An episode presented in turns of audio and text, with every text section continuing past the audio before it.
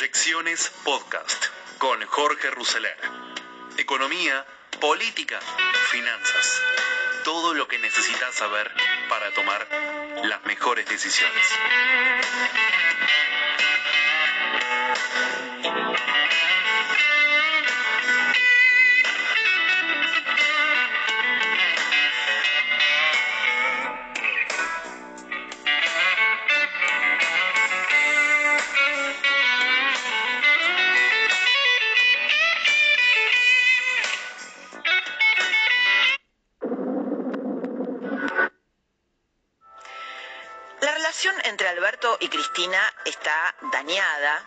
Después de la carta de ella, eh, que en el fondo, fondo de la cuestión, se queja porque su candidato, el que ella inventó, Alberto Fernández, no funciona.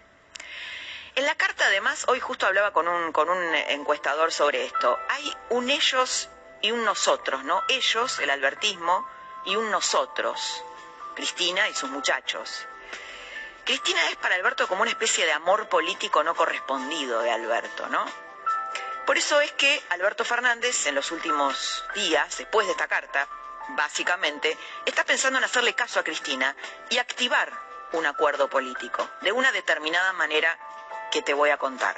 Hay una idea sobrevolando en el gobierno, entre los leales de Alberto Fernández, que, que son pocos, tiene poca gente alrededor, cuadros políticos, dirigentes políticos, de pegar un volantazo político e ir hacia la racionalidad económica.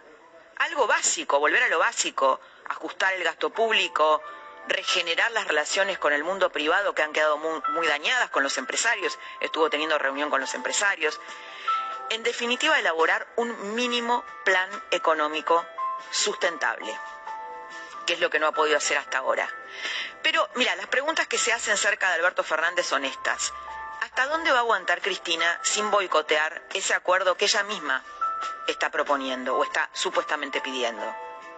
Supongamos que Alberto, vamos a esta hipótesis, lo llama arredrado para manejar la economía, o a un economista con el perfil de Melconian. ¿Cuántos días crees que Cristina tardaría en petardearlo? El, alber- el albertismo está activando una suerte de diplomacia paralela, evitando a la cámpora, a los muchachos de Cristina. ¿Qué, qué quiero decir con esto?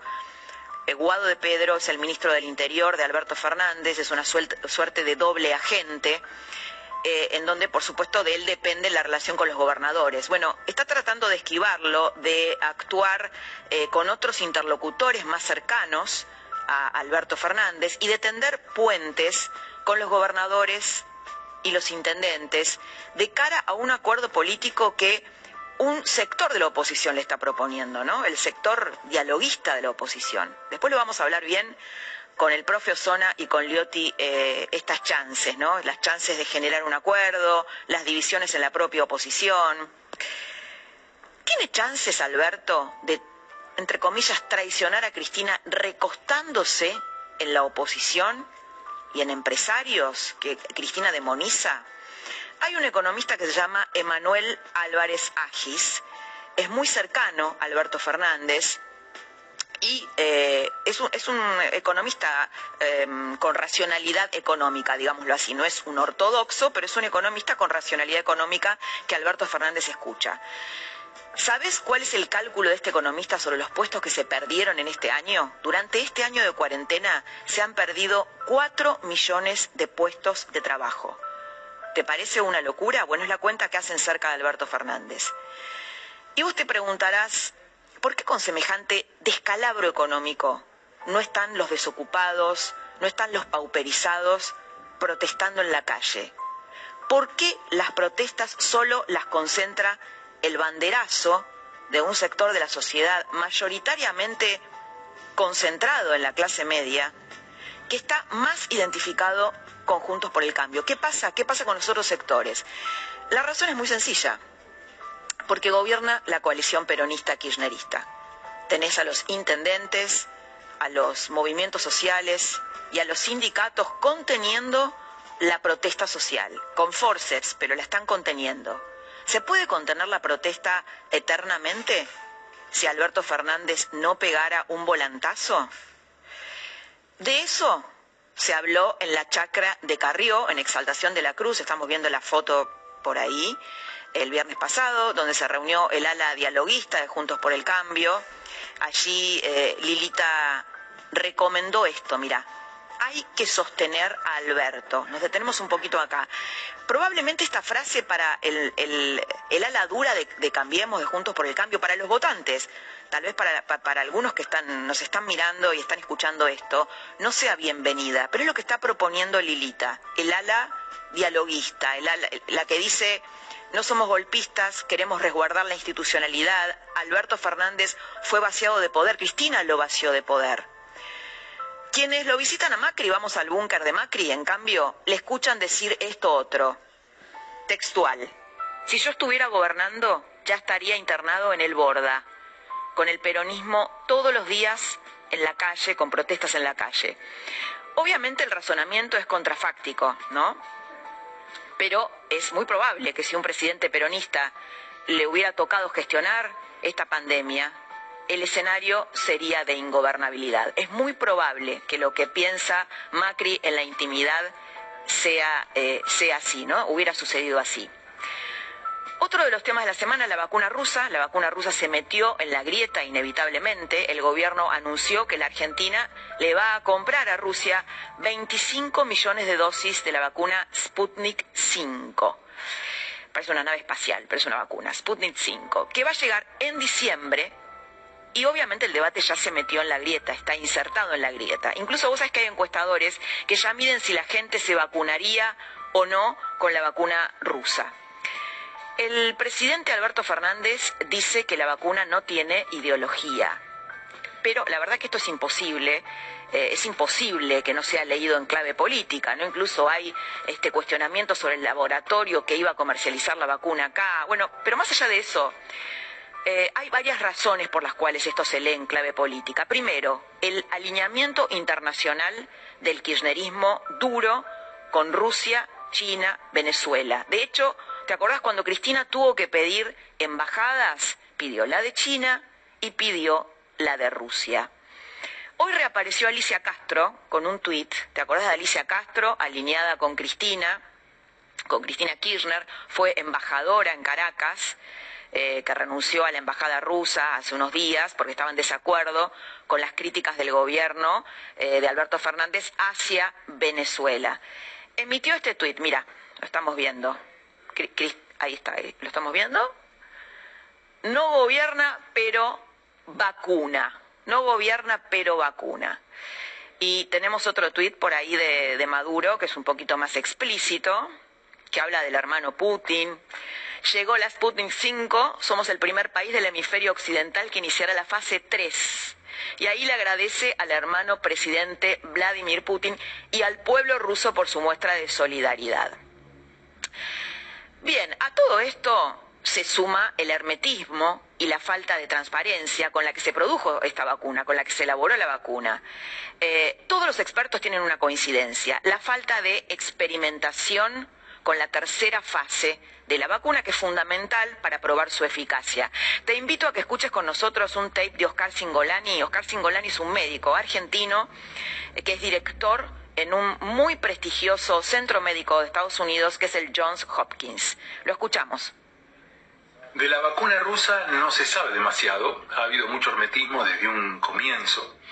Sabemos que hay un solo ensayo clínico, un fase 1 o fase 2, que en realidad es un fase 1 prolongado. El problema de esto es que fue un trabajo muy chico, 76 pacientes divididos en dos grupos, no hubo casi mujeres, muy pocas mujeres, no hubo mayores de 60 años ni menores de 18 años. Eh, lo positivo de este pequeño ensayo clínico es que se produjo anticuerpos y se produjo también inmunidad celular.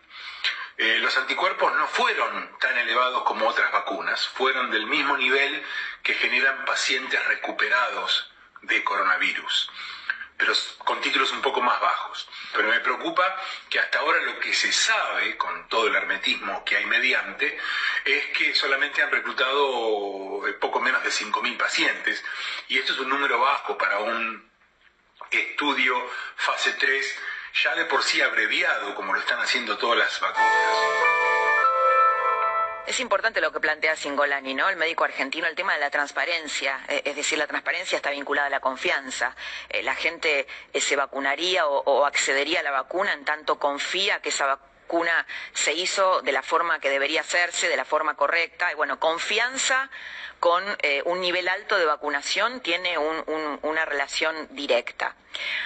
Otra de los temas de la semana es la autonomía de la reta. Estuvo muy activo Horacio Larreta y el empoderamiento de los dialoguistas. Esto lo vamos a hablar con, Jorge Liotti y con el profe Osona. Hubo dos fotos, viste que la política se define en fotos, ¿no? Muchas veces.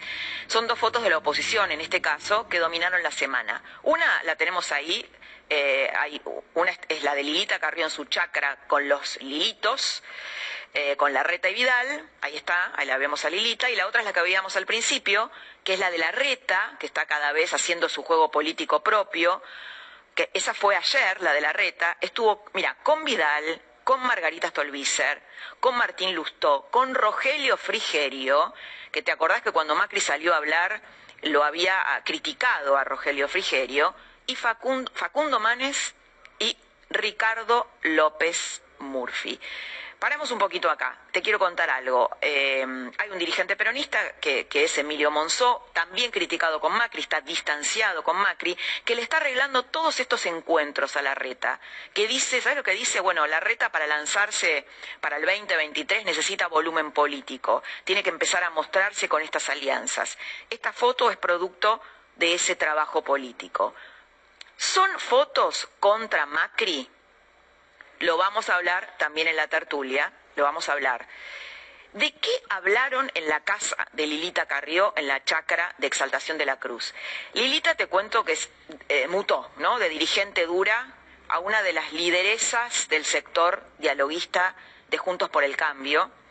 Y en esa reunión pidió lo que te decía antes, sostener a Alberto y algo importante, acordar con el gobierno el nombre del procurador Daniel Rafecas. Bueno, cuando, esto cuando ella lo dijo se produjo una hecatombe. Acordate que, ¿por qué es importante el procurador? Bueno, con el cambio de sistema en la justicia, del, del Código Procesal Penal, los fiscales se reubican, van a tener mucho más poder que antes, van a llevar el pulso de la investigación adelante. Y Carrió quiere adelantarse a la jugada de Cristina. ¿Cuál es esa jugada? Poner un jefe de los fiscales símil, símil, Gils Carbó. En el Senado tienen los números para modificar la ley y meter a ese jefe de los fiscales adicto a la causa. Esto es lo que están buscando. Bueno, te contaba, primero sus colegas de Juntos por el Cambio estallaron, dijeron, no, esta es otra jugada de Lilita, se cortó sola, acá hay una coalición, nos tienen que consultar. Pero ahora lo están pensando, es una jugada polémica, pero interesante para analizar. Macri rechaza a Rafecas, no confía en él. Rechaza por dos razones. La primera, Rafeca fue el que aconsejó a través de un chat, ¿te acordás? Hace unos años, al abogado de Vudú, cuando él era el juez de la causa Chicone. Y lo segundo, tal vez más grave, desestimó la denuncia del fiscal Nisman contra Cristina Kirchner por el pacto de Irán. Entonces él dice, bueno, un tipo como Rafecas eh, se va a dar vuelta y nos va a traicionar. La palabra traición de nuevo, ¿no? Hay una encuesta muy interesante que después vamos a analizar con el propio Zona y Jorge Liotti de la consultora Taquión, eh, que mide por separado, si las elecciones fueran hoy, mide por separado el rendimiento de la reta y de Macri, es decir, los duros y los blandos, ¿no? Los halcones y las palomas. Eh, te vas a sorprender con el resultado de esa elección. Y tenemos el 8N este domingo y los riesgos de una corte dominada por el trío peronista.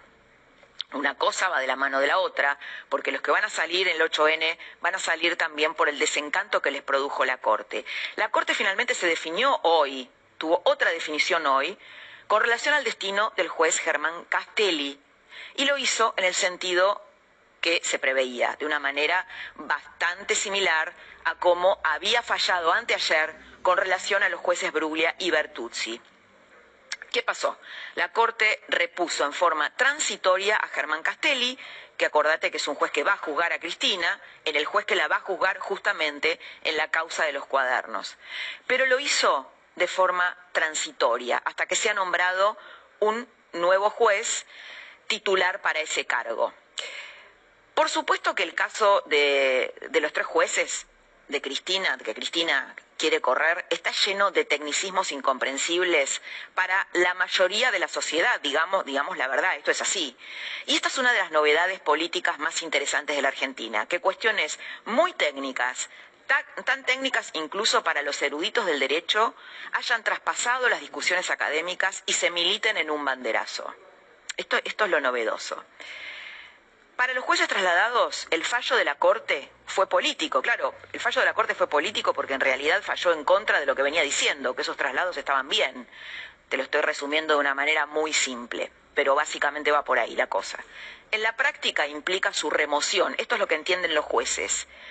Y para la mayoría de la gente también. Esta semana la Corte ha desertado de su rol de árbitro, de freno, de órgano de aplicación de la Constitución para ponerse a favor de los deseos y de los intereses de Cristina. Podríamos resumirlo así, lo que pasó, lo que pasó en la Corte. El trío peronista de la Corte, sabes que hay tres eh, jueces identificados con el peronismo, Lorenzetti, Maqueda y Rosati, la han ayudado mucho. Es por eso que eh, el nuevo banderazo, que se está preparando para el 8N este próximo domingo, va a estar nutrido con esa desilusión, con ese pulso. Hay algo que, quiero contarte que es, hoy me acordaba mucho de la jueza Carmen, Carmen Argibay. ¿Te acordás de la jueza Carmen Argibay, que para mí era un modelo de jueza? Una jueza que anteponía la Constitución a los juegos de poder. Yo le hice una entrevista hace unos años aquí en La Nación y ella lo primero que me dijo fue esto. Dijo, me dijo así, yo siempre lo digo, la tarea de un juez de la Corte es antipática por naturaleza, porque para ser un buen juez, nuestro primer deber, ¿sabes cuál es? Es ser desagradecidos con quien nos nombró. Estrecharle la mano con educación, es decir, al presidente, agradecerle el cargo y no volverlo a ver nunca más. Mirá qué tipo de jueza, ¿no? Este tipo de jueces eh, no abundan en la Corte. Y esta es una de las tragedias de la Argentina la colonización de la justicia por la política, la falta de una justicia que ponga la Constitución por encima de las luchas de poder y que fije las reglas del juego, que fije realmente las reglas del juego. La colonización de la justicia era el primer tema que estaba tratando esta editorial de Laura y Marco Alberto tiene un plan para traicionar a Cristina o no. Bueno, fue en la trama del poder, fue eh, anoche en La Nación y así queríamos empezar este capítulo de hoy de Proyecciones 2020. Y dentro de los principales títulos de hoy, bueno, en el programa de hoy vamos a estar teniendo también el testimonio de Luis Naidenov, el uh, senador uh, de Juntos por el Cambio, y un muy buen reportaje eh, que le hizo eh, Fernández Canedo y Eduardo Van der Koy en su programa La Rosca a Carlos Perellana, hablando sobre, sobre todo, eh, las elecciones en Estados Unidos, un gobierno de Joe Biden y cómo puede estar repercutiendo esto en la Argentina. sobre los principales títulos de hoy, eh, desde el lunes comienza la reapertura gradual de todas las escuelas en la ciudad de Buenos Aires.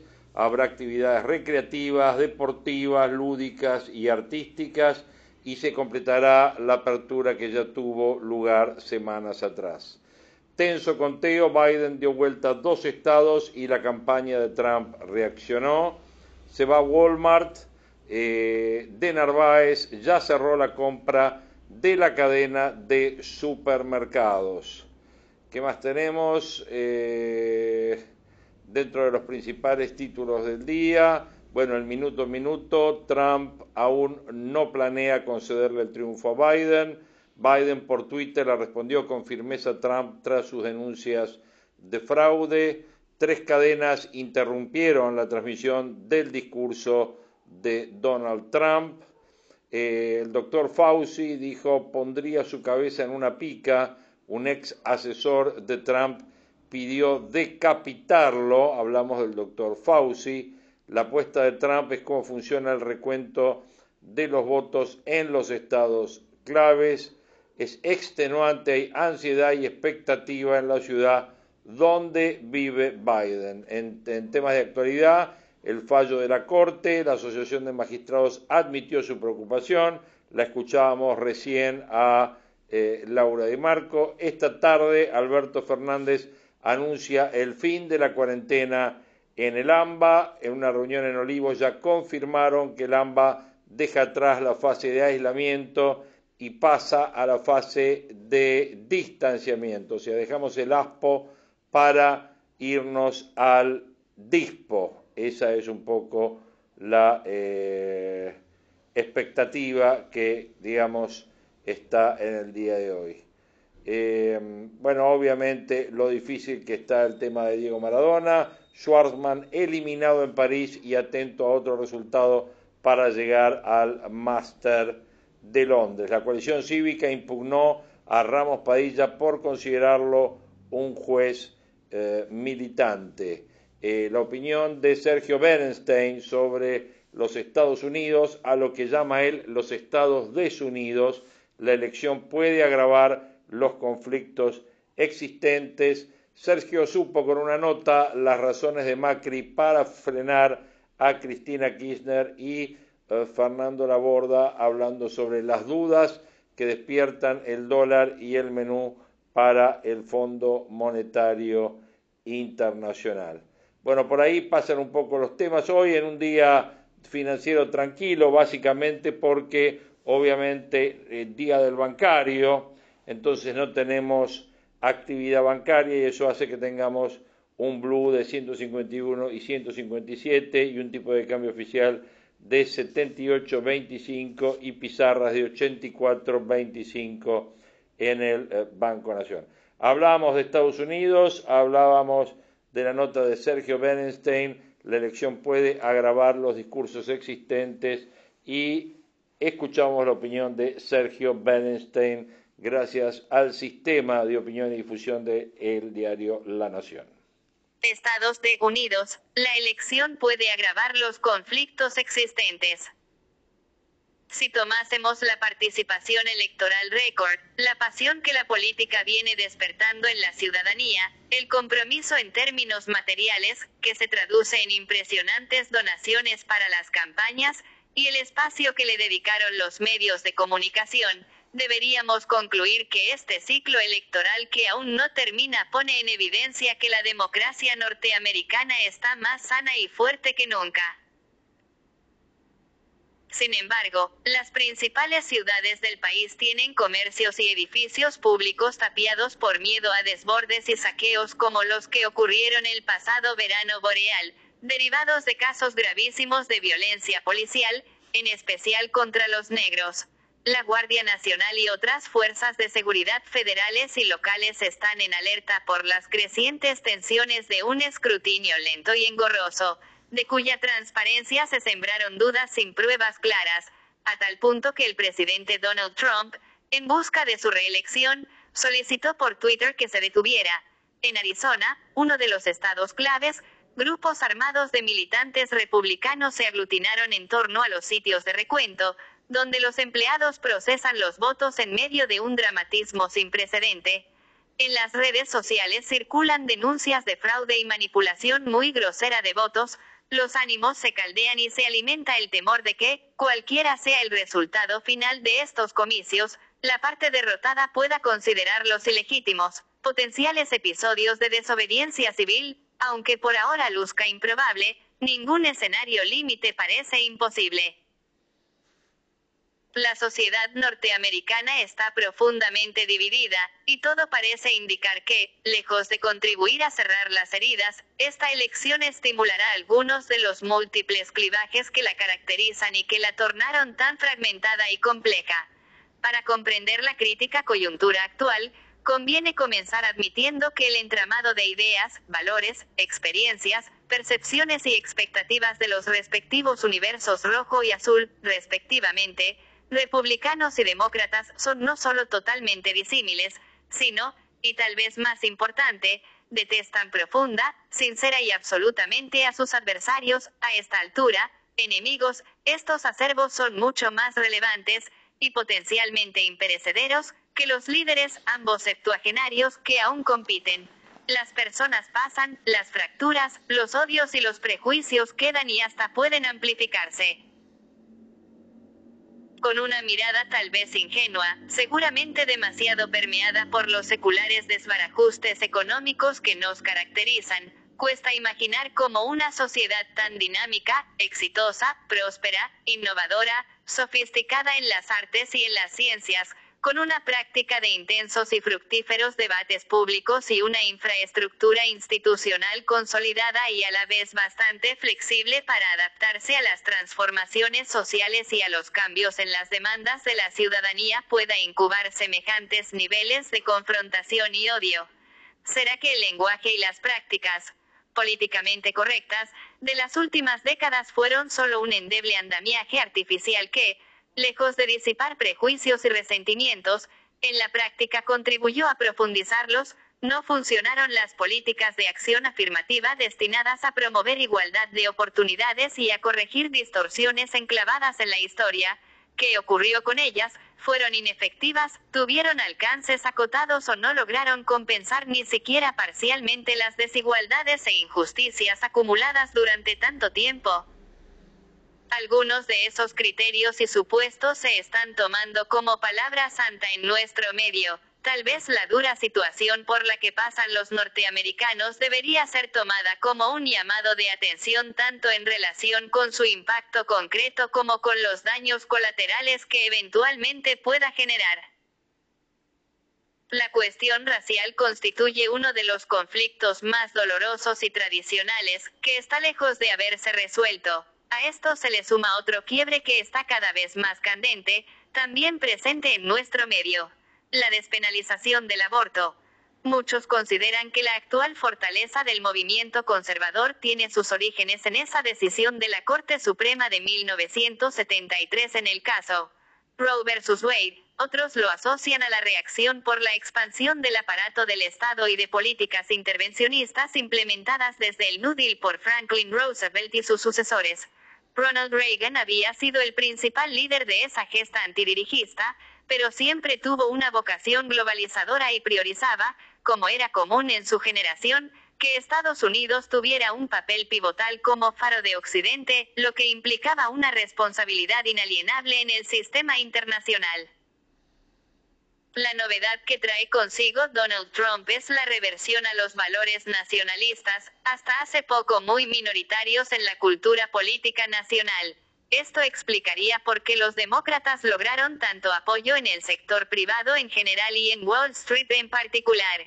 Desde Clinton en adelante fueron impulsores del capitalismo y la globalización y, como ponen de manifiesto estas elecciones, pagaron un costo electoral muy significativo entre los trabajadores insertos en los sectores industriales más desfavorecidos por ese proceso. Una vez más, Trump demostró su notable popularidad en el cinturón del óxido del Midwest, aunque Biden haya esta vez ganado en Wisconsin, Michigan y Minnesota, a diferencia de Hillary Clinton en 2016. Mientras tanto, Trump continúa desafiando la solidez de la democracia norteamericana y agita la idea de fraude, tanto desde su cuenta en las redes sociales como en la propia justicia. Sin embargo, deberá probar que sus denuncias tienen fundamento como para ameritar una investigación a fondo. Por ejemplo, los sufragios adelantados por correo fueron efectuados según reglas definidas y acordadas previamente, por lo que son perfectamente válidos y tienden como ya comenzó a ocurrir, a chocar contra la negativa de los jueces, el Partido Republicano habrá de acompañarlo a fondo con este cuestionamiento a la transparencia del proceso electoral, de demostrarse que hubo fraude, eso afectará solo al Partido Demócrata, tal como pretende el actual presidente, o salpicará también a senadores o representantes republicanos electos. El 5 de octubre de 1988, Augusto Pinochet perdió el plebiscito por el cual la ciudadanía chilena decidía si el dictador podía permanecer en el poder otros 10 años. Y mientras se debatía internamente qué hacer con esa derrota, una de las opciones era que el presidente de facto hiciera un autogolpe, alternativa descartada en el caso de Donald Trump, el comandante en jefe de la Fuerza Aérea, Fernando Maddey, salió a reconocerla públicamente y acorraló así a Pinochet, que ya no podía contradecir los dichos de uno de los miembros de su junta.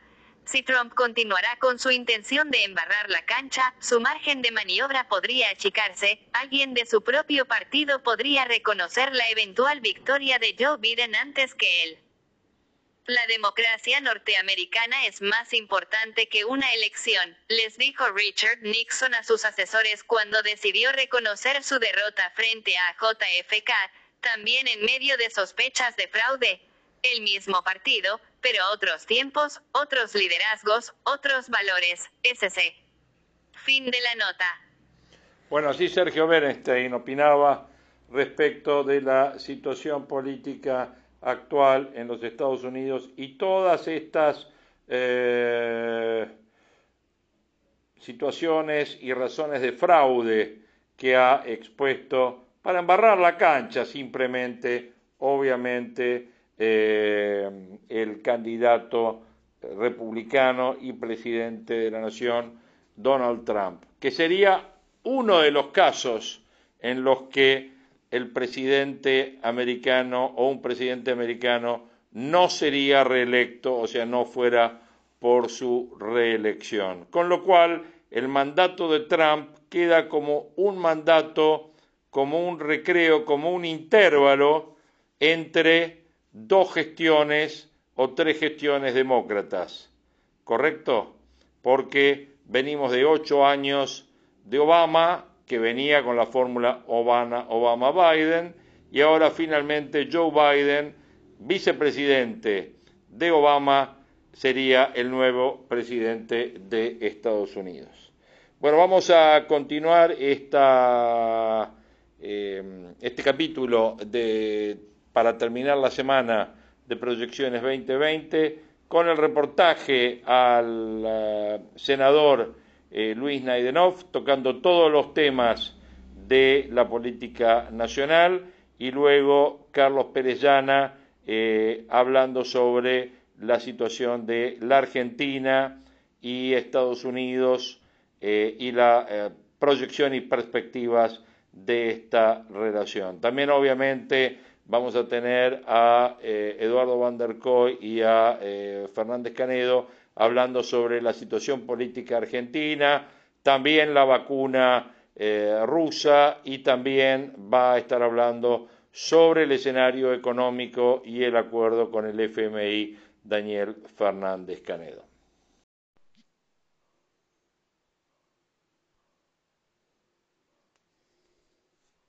En vivo, el senador Luis Naidenov. Además, elecciones en Estados Unidos. ¿Cambia algo para la Argentina? La Roca. Hoy, 23 horas por TN.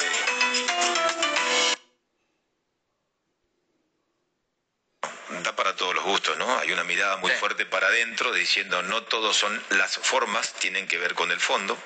Lo que pierde de vista la presidencia que el fondo lo eligió ella porque Alberto Fernández es producto de la construcción y de la decisión de Cristina Fernández de Kirchner. Y lo que tiene que ver con el fondo es el problema central de la Argentina, es decir, más allá de Rafecas, más allá del fallo de la Corte, tiene que ver con un gobierno que no tiene plan, que no tiene hoja de ruta, que todos los días ha sembrado capital de incertidumbre. Creo que el denominador común de los argentinos es la incertidumbre, la inestabilidad y la verdad que sorprende, ¿no? Porque me parece que, a ver, este, si hay algo que siempre se jactó eh, cuando eh, el PJ construyó una coalición gobernada por un hombre del peronismo, tenía que ver con esta idea de las certezas. Y me parece a mí que hemos navegado en el mar de, de, la mediocridad y de la inoperancia en todo este tiempo. Ahora, nadie nos bueno, hay un, caso que es el caso de la vicepresidenta que se encamina y que ahí que da certezas. Digo, eh, ¿qué piensa del fallo de la Corte en términos de que fue dio marcha atrás eh, con la transitoriedad, con el traslado de dos jueces como Bertuzzi, ¿no? Eh, que, que, estaban, que estaban definiendo y que estaban esperando y este fallo parece que es muy claro en favor de la vicepresidenta desde lo comunicacional.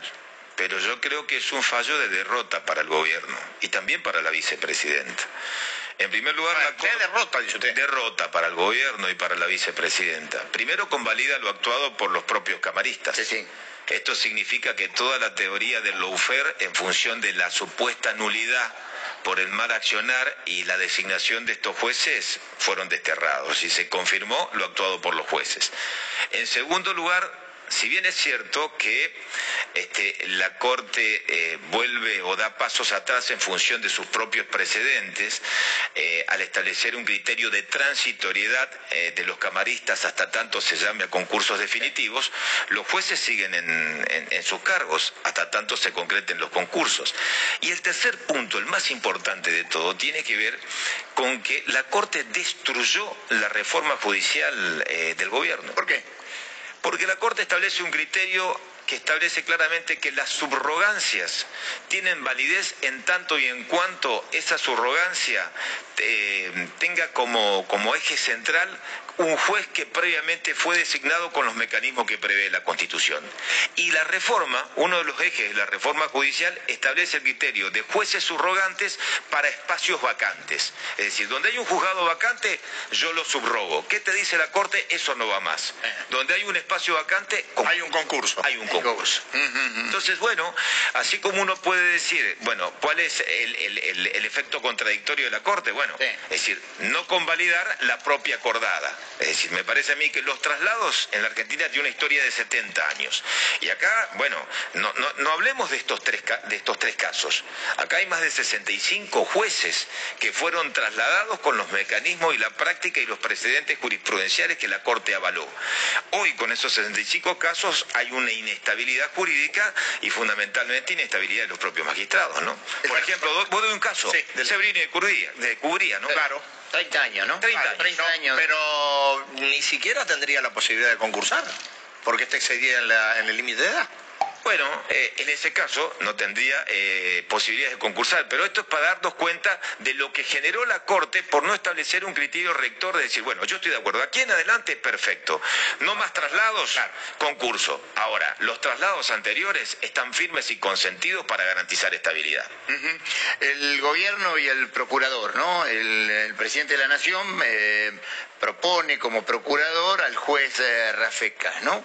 Eh, ustedes, bueno, en la semana, lo hubo la semana pasada, eh, fue que hubo un, lo que me parece una cuña que puso Carrió en la oposición, diciendo, bueno, vamos a apoyar a Rafecas cuando que sea procurador, cuando antes la oposición había adelantado que no iba a darle la vara a Rafecas para que fuese procurador, más allá del tema del voto de los dos tercios o, o no de la mayoría simple, pero abrió una grieta. ¿Cómo está hoy la oposición? con el tema de apoyar o no la designación del juez Rafecas como procurador de la Nación. Antes de mirar a la oposición hay que mirar al gobierno, que es el gobierno.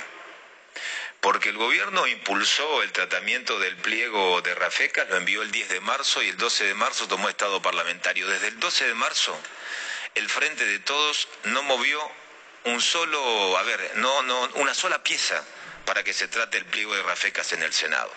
Entonces, ¿qué es el gobierno? ¿La ministra Lozardo? Que dice hay que impulsar el pliego, o Leopoldo Moró, que responde al Instituto Patria y dice, ahora se acuerda de los sardos de Rafecas cuando hay otros temas para discutir en la Argentina. ¿Qué es el gobierno?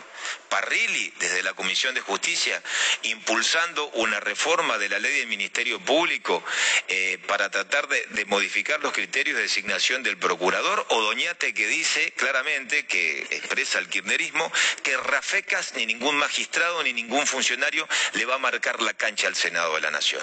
A ver, hay este, eh, contradicciones, ya fracturas expuestas. Entonces, antes de hablar de la oposición, de lo que nosotros podemos hacer en torno a Rafecas, yo no sé si Rafecas es el candidato del gobierno, porque, a ver, ¿gobierno es todo o es el poder ejecutivo o es Alberto? Y si se trata de Alberto Fernández, de Alberto Fernández al Senado hay un abismo. Ahora, Naidenov, igualmente digo, ustedes también tienen un lío porque, por un lado, Carrió impulsa Rafecas, desde el sector cercano a la reta también lo impulsan, usted no está confirmando esta posición, y lo mismo pasa con el fallo de la Corte. Usted nos decía recién que, no fue bueno para Cristina, mientras Carrió dijo que comenzó la noche oscura. Ustedes en Juntos por el Cambio también tienen un lío en las definiciones respecto de lo que pasa con la justicia. No, no es un lío. A ver, la doctora Carrió siempre fue honesta. Eh, yo quiero decirle que la doctora Carrió habló, por ejemplo, conmigo de este tema hace más de dos meses.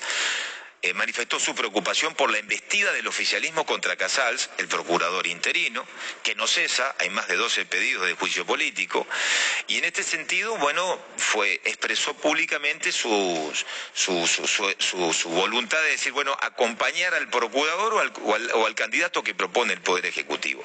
La duda que nos surge, primero, Juntos por el Cambio está cohesionado. La decisión la va a tomar la mesa de Juntos por el Cambio. A nosotros no nos fractura ni, ni, un, procurador ni una reforma circunstancial de la justicia. Bueno, pero en el Zoom que hubo el día de ayer este, no se pusieron de acuerdo, patearon el tema, entonces hay, hay una indefinición. No, no es así. Yo participé del Zoom y está el documento. La decisión que se deba adoptar en cuanto al procurador lo toma la mesa de Juntos por el Cambio. Ahora, no hablemos de Rafecas si ni siquiera sabemos cuál es el candidato del gobierno. Alberto dice que lo sostiene Rafecas, pero hace más, desde marzo a la fecha, el oficialismo no dio señales en el Senado de, acompañar el pliego del procurador del presidente. ¿Ustedes acompañarían eh, o están siguiendo eh, la posibilidad de una reforma a la ley del Ministerio Público? Sí, nosotros estamos siguiendo la posibilidad de la ley de modificación de. ¿Y en qué, en qué estarían de acuerdo? Nosotros estamos, primero, este, en, en que la mayoría de los dos tercios es inmodificable porque los dos tercios tienen que ver con la vocación de acuerdo, porque estamos hablando del jefe de los fiscales en la Argentina. Y yo creo que ese es un requisito central y esencial. Y estamos de acuerdo en modificar, eh, dejar de lado esta, idea de un procurador prácticamente eterno, sino fijar un límite, también con respecto al tiempo y otro tipo de, de facultades. Ahora bien, ahora bien, siempre en el marco de la buena fe. Si vamos a hacer lo que está haciendo el oficialismo, con proyectos de la oposición, que nosotros solicitamos el retiro de los proyectos. Se lo negaron. ¿Eh? Se los negaron. Se los negaron, por primera vez de que, tengo uso de razón y estoy en el Senado, proyectos de autoría de, los propios senadores que solicitamos el, retiro, cuando se somete a votación, votan en contra. Y estamos tratando una ley, reforma del Ministerio Público con proyectos que los propios autores lo rechazan. Bueno, este es el reino del revés. Este es el mundo del kirchnerismo duro en el Senado. Pero, a ver, no termino de entender algo. ¿Cuál sería... Eh, la trampa o el artilugio de utilizar los proyectos de la oposición de parte del oficialismo. ¿Para qué? ¿No podrían ellos motorizar un proyecto propio? Bueno, pero es la falta de valentía de decir, señores, respetar estos retiros y esto pensamos. Nosotros consideramos, qué sé yo, si hay que avanzar con un procurador dejando de lado la mayoría calificada por mayoría absoluta, eso se tiene que discutir. Y están con la chicana de lo que nosotros pensamos para dar una discusión de fondo. Pero yo me quiero... Eh, eh, no deja de ser anecdótico, porque esto lo va a decir el tiempo. Lo que sí me quedo con lo del el presidente de la Comisión de Justicia, que están a la espera del Consejo Asesor, el mentado Consejo de la Comisión Veraldi, del Poder Ejecutivo, que tiene una, fecha del 18 de noviembre para brindar un análisis de lo que consideran cuáles son las reformas del Ministerio Público Fiscal y de la Defensa en la Argentina. Mm. Pero no confundamos eh, las cuestiones de la oposición cuando miramos al procurador. Miremos al gobierno. ¿eh? Miremos las contradicciones del gobierno que generan un daño enorme en, la vida cotidiana de los argentinos, ¿eh? no solamente en el mundo pyme, en, la vida cotidiana de los argentinos. Ahora, nadie no fue otra cara de la política. Digo, dice que habló con Carrió. Carrió dijo, Macri ya fue. Eh, ¿Qué piensa usted? Eh, ¿Se está por definir Macri sí, Macri no dentro de lo que es la carrera presidencial en la oposición? A ver, el peor aporte que puede hacer Juntos por el Cambio a los argentinos es discutir en este momento si alguien fue o no fue. Primero creo que nadie fue el que está en política tiene un rol activo y es un expresidente que tiene mucho para aportar en el marco de la coalición. Y ya habrá tiempo para definir de acá al 2023 los posicionamientos y los perfiles. Por supuesto, yo voy a trabajar por, por un candidato que tenga afinidad con el partido al cual pertenezco. Pero nadie te, regala nada en política y está muy bien. Pero me parece a mí que eso es anticiparnos. ¿Ustedes creen que eh, la expectativa de la sociedad pasa por el liderazgo de Juntos por el Cambio? La gente está encerrada, eh, una economía destruida.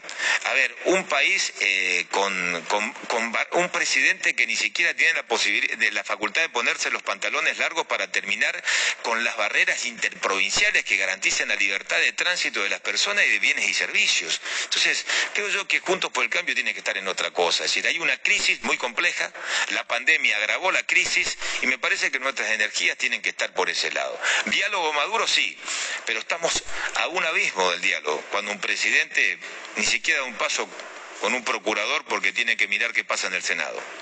Senador, gracias por estar esta noche. ¿eh? No, Muy amable. a ustedes. Eh, nosotros, Daniel, mientras eh, vamos a nuestro hábitat, pedimos la placa de pandemia al día de hoy. Ahí la tenemos. en las últimas 24 horas, 13.267 nuevos casos. Ya estamos en un millón dos veinte casi. Eh, siguen siendo muy altos los recuperados, también un millón treinta mil. Eh, fallecidos en las últimas 24 horas, también cifra importante, 248 en la Argentina, ya se está acercando a los 33.000 fallecidos. Sí, y aparte, bueno, en la puerta de mañana se anunciaría Así es. una nueva etapa por parte... Cambio en el AMBA, por lo menos. No, en el interior no creo. ¿eh? Así es, del aislamiento al distanciamiento. Distanciamiento, sí, eh, para qué sé yo, por ahí el presidente se pone contento y de, hecho ya no habla de cuarentena ni escucha hablar de cuarentena en el AMBA. Va a haber una foto, parece el presidente con Axel Kicillof y con Horacio Rivera. una foto, ¿no? Se dice.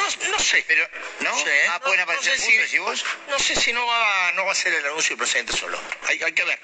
Todavía eso se estaba, se estaba cocinando. Eh, lo cierto es que bueno, algún, eh, algunos temas todavía están en discusión, lo hablábamos recién.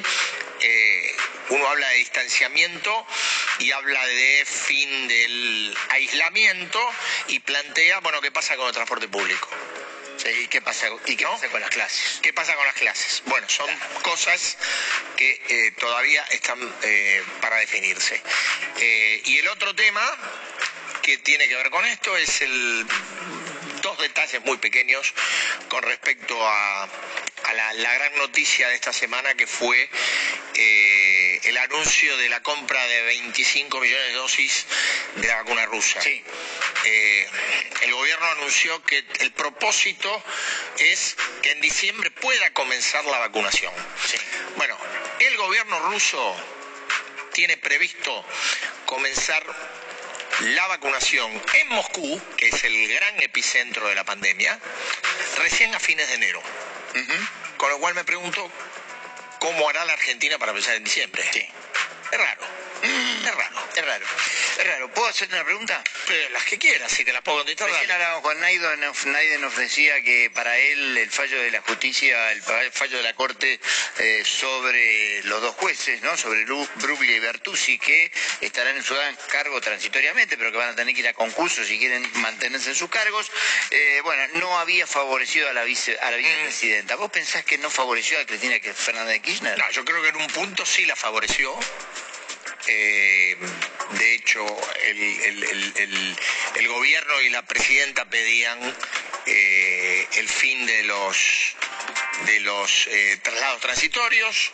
Esa decisión la Corte la tomó. A ver, ¿qué pasó acá? La Corte estaba en un quilombo dicho así, en criollo.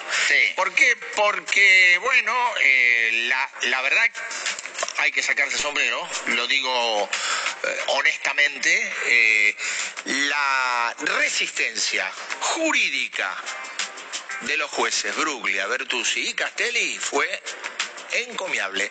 No se escuchó una sola acusación contra ellos que no fuera la defensa que ellos hacían del lugar que ocupaban lo cual no es, no es muy frecuente en el mundo de la justicia en la Argentina. Eh, dicho esto, digo también, eh, acá claramente, eh, como la Corte tenía que salir de este brete en el cual, según muchos jueces de ahí adentro, los metió Carlos Rosenkrantz cuando los juntó para aceptar el persaltum. ¿Qué hicieron? A ver, acá hubo una conversación. ¿Esto es así? Hubo pacto. Y bueno, no, escúchame, decir que hubo una conversación. Ahora, bueno, yo, un arreglo, un acuerdo. Yo estoy para la diplomacia. hubo una hubo, hubo conversación. Se conversó con la Casa Rosada, se habló con el presidente y se habló con especialistas de la oposición. El gran hablador fue el abogado de Rafaela, Ricardo Lorenzetti.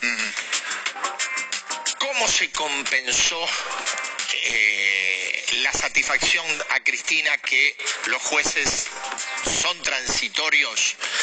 Eh, se compensó diciendo son transitorios, pero deben ser reemplazados por jueces con nuevos concursos, que no es lo mismo que un concurso ampliado, que es lo que empezaba a hacer el kirchnerismo.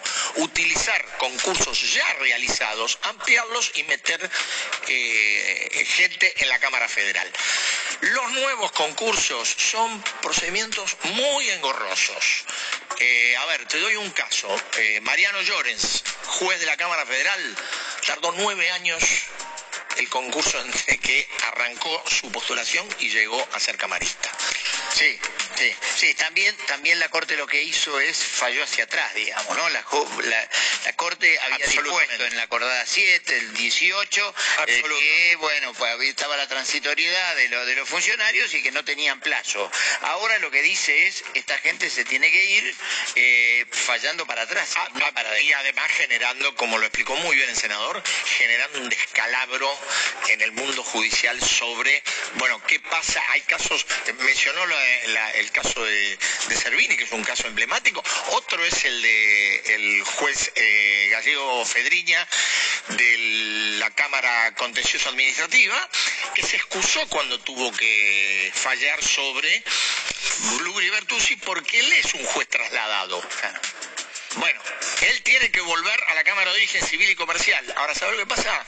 En el lugar de él ya hay un juez que ganó por concurso. Ah, bueno, mira vos. Es un caso de Servini cubría hace 30 años transitorio, así que no tiene problema. Bueno, ¿a cuánto compró el dólar? ¿Eh? ¿A cuánto compró el dólar?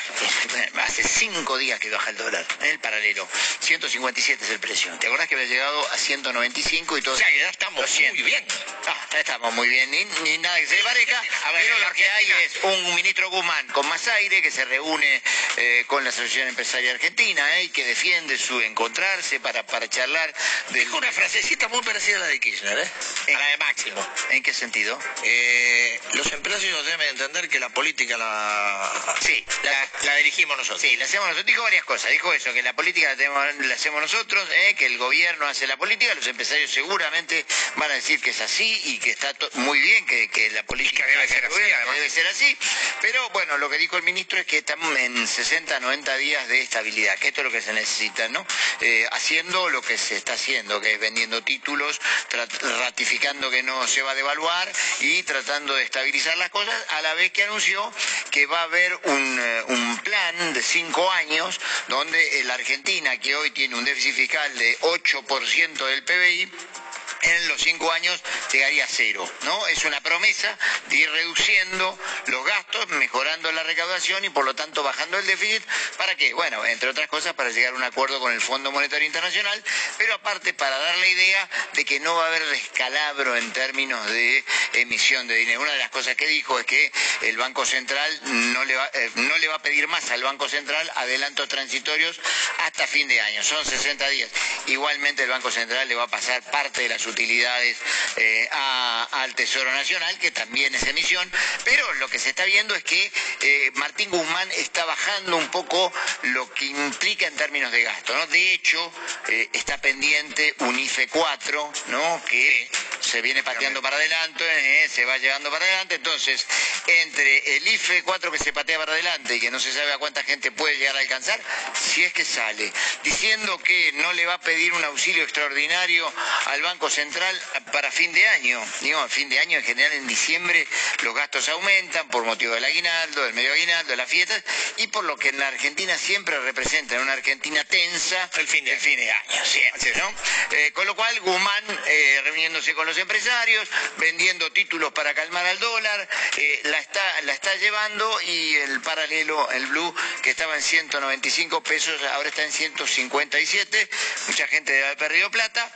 La idea es estabilizar, frenar, ir llevándola, ¿no? Vos dijiste, Fondo Monetario. Sí. Dijiste, eh, negociación. Sí. Eso es Estados Unidos. Sí. Nos está escuchando el doctor Carlos Perellana. Buenas noches, doctor. ¿Cómo le va? Buenas noches. ¿Cómo le va, Eduardo? Bien, ¿cómo anda usted? Perfecto. Bueno, me alegro mucho. Eh, a ver, es difícil, es difícil eh, agarrar la, punta del, ovillo de esta, situación. Vamos a empezar por lo más conjetural y por algo que dijo el ministro de Economía hoy, eh, Martín Guzmán, eh, que no era lo mismo para la Argentina que ganara Joe Biden que fuera reelecto Donald Trump. Mire, yo no sé a qué se refirió el ministro o de qué estaba hablando en concreto. Debe estar hablando respecto de la negociación. Pero obviamente no es lo mismo. Pero tampoco me parece que en este tema haya grandes diferencias.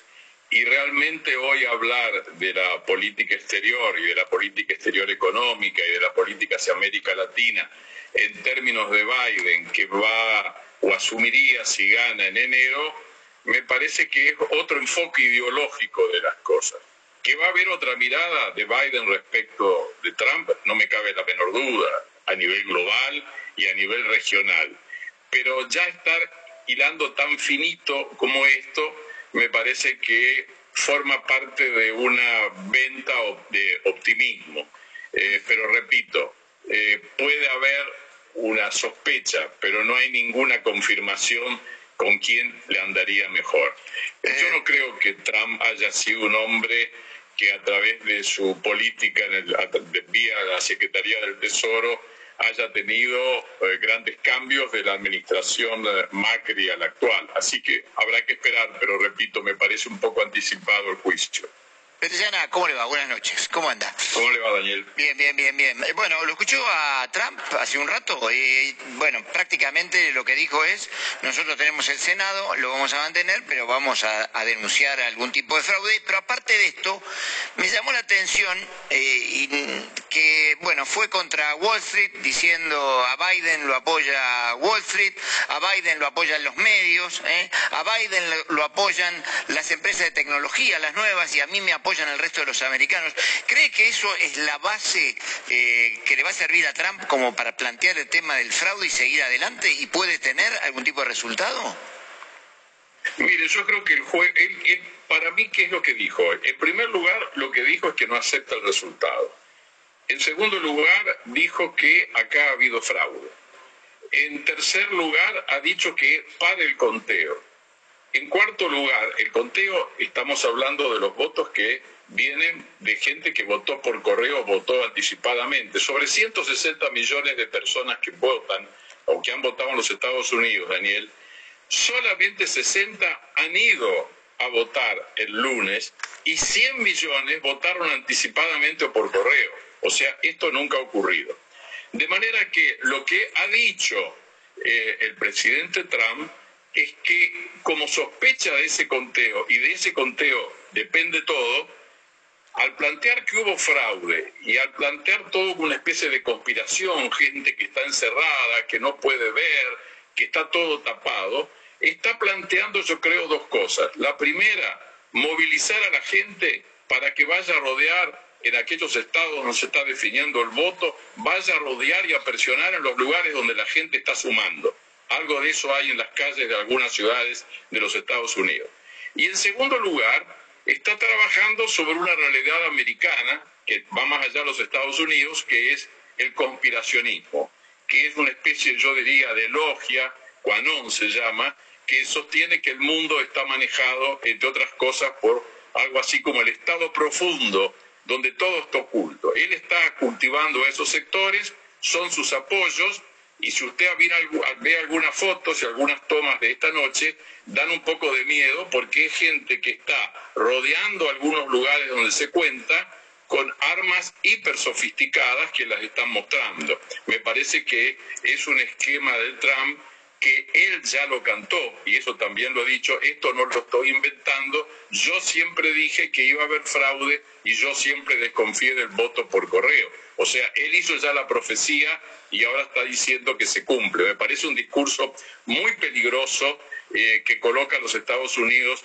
en un umbral hacia el futuro muy delicado en términos de gobernabilidad. Ahora, doctor, eh, cuando usted menciona y describe esto, y fue exactamente así, y es más, eh, Trump anticipó esto hace muchos meses durante la campaña, habló del fraude, de lo que iba a ocurrir. Ahora, ¿es creíble? Eh, no digo para, evidentemente, para los, los, americanos que lo siguen, sí, pero ¿es creíble, es factible pensar que la persona, además, no cualquier persona, Donald Trump, que ha manejado el país más importante del mundo, uno de los dos más importantes durante cuatro años, pueda ser sometido a un fraude con tanta facilidad? Siendo gobierno. Siendo gobierno, Claro, generalmente las sospechas de fraude las hacen los que están tratando de acceder al poder. Este es un caso muy particular. El que está en el poder dice me están haciendo fraude. Eh, yo creo que esto muestra a un, Trump, a un Trump en estado puro y además muestra a un partido republicano secuestrado por Trump. Porque si bien no hay mucho apoyo de las figuras claves del partido, eh, tampoco nadie ha salido a criticarlo o a cuestionarlo. De manera que yo creo que electoralmente en las próximas horas vamos a saber y todo hace pensar eh, que finalmente Biden va a ganar. Pero yo creo que el problema, Eduardo, no se termina allí, porque mal o bien nos vamos a encontrar con un Trump que ha sacado 70, aproximadamente 70 millones de votos. O sea, este es un dato de la realidad, es un dato de la gobernabilidad y me parece que forma parte de las dificultades enormes que va a tener un Biden triunfador para llevar adelante no solo su programa, sino poder avanzar con Senado en contra, con permanentes conflictos que le van a plantear. Y además dándole prioridad, yo no diría total. Por eso yo soy recién la pregunta que usted me hacía, yo no creo que la política exterior de Biden la conozcamos rápidamente y sea un capítulo central de su administración. Hay un libro de Richard Haas, que es uno de los principales especialistas en relaciones internacionales de Estados Unidos del 2013, que tiene un título que yo creo que es muy actual. La política exterior empieza en casa. De manera que la prioridad de Biden va a ser lo interno, eh, en función de todas estas cosas que hoy estamos viendo. Ahora, pero eso no sería seguir un poco con la política de Trump en el sentido que América primero y los americanos primero. Digo esto porque hay sectores del establishment europeo que están esperando, bueno, una si Biden que eh, aumente los lazos con la OTAN, con Alemania y con eh, Gran Bretaña y que de esta forma vuelva a, a sacar a los Estados Unidos de un estado en lo cual Trump en los últimos años lo que hizo fue bueno, Estados Unidos para los americanos y los americanos primero. Eh, él ha dicho en un artículo que escribió hace unos años, eh, no sé si cuántos años, en Foreign Affairs, que se llama o se denomina o se titula Volver a liderar. Él va a tener, obviamente, ejes de política exterior, ya lo sabemos, China va a ser uno, o sea, el conflicto está planteado. El otro eje nuevo, que no lo ha planteado Trump, es democracia tal vez el primer gran evento que convoque Biden, ya lo ha dicho, va a ser una gran conferencia mundial de países democráticos, o sea, va a poner el eje en democracia o autoritarismo, cosa que no lo ha hecho Trump, porque eso obviamente excluye a los populismos y también incluye obviamente como populista a Trump.